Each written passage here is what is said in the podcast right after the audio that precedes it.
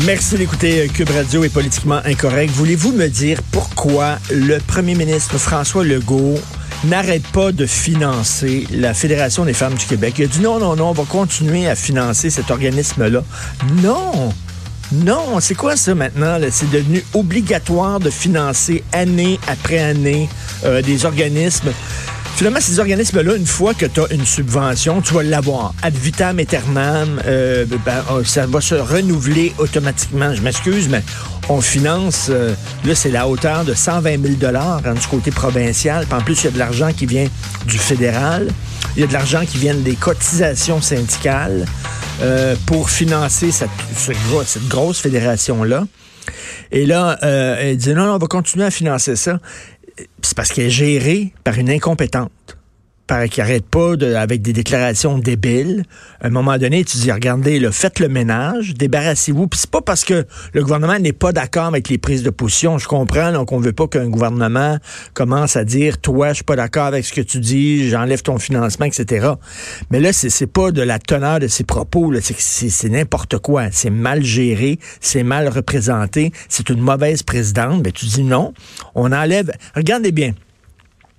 Si c'est un organisme qui était dirigé par un gars qui avait écrit sur Twitter, on devrait interdire et abolir les relations homosexuelles. Pensez-vous que le gouvernement aurait continué à financer cet organisme-là? Il aurait dit, ben voyons donc, c'est de l'homophobie, c'est de la fermeture, voyons donc, c'est important de vivre ensemble, etc. Puis il n'aurait pas donné une scène, mais là, elle, a pu écrire qu'elle veut abolir et interdire les relations hétérosexuelles, pour dire, on continue à te financer, on continue à envoyer de l'argent. Euh, non. Si vous voulez euh, recevoir votre budget, votre financement annuel, genre de la FFQ, vous devez faire le ménage, vous devez vous choisir une autre présidente parce que celle-ci, elle est incompétente. Je ne comprends pas. C'est 120 000 dollars de notre argent qui s'en va dans une fédération qui est dirigée par quelqu'un de complètement off vraiment en roue libre. Et là, euh, le 28 et 29 euh, mars prochain, la Fédération des femmes du Québec va organiser un événement et euh, euh Sophie, euh, ma conjointe, non, c'est le 27 et 28 mars prochain. Et Sophie est allée voir les détails de, cet événement-là et elle a fait un blog hier. C'est de l'enculage de mouches là, mais vraiment là, les mouches vont saigner les fesses, ok là? Voici des, des extraits euh, du, texte de présentation de cet événement-là. Il, il va y avoir plusieurs ateliers. Il va y avoir une étude sur les méfaits de la culture de la suprématie blanche dans les organismes communautaires. Savez-vous ça? Est-ce que vous saviez qu'il existe des suprémacistes blancs dans les organismes communautaires de la gauche au Québec?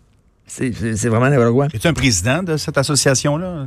Je sais pas de la suprématie blanche dans la gauche. Bon candidat, toi, là-dessus. Écoute, là, c'est incroyable. Suprématie blanche. Cadre organisationnel interne blanc triarcal. Le la blanc, blanc triarcal. Je connaissais le patriarcal. Mais là, ça, c'est le, le blanc triarcal, c'est les pères blancs.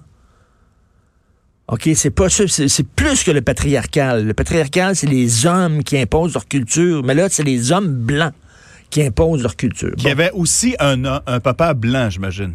La lignée, il faut qu'elle soit blanche.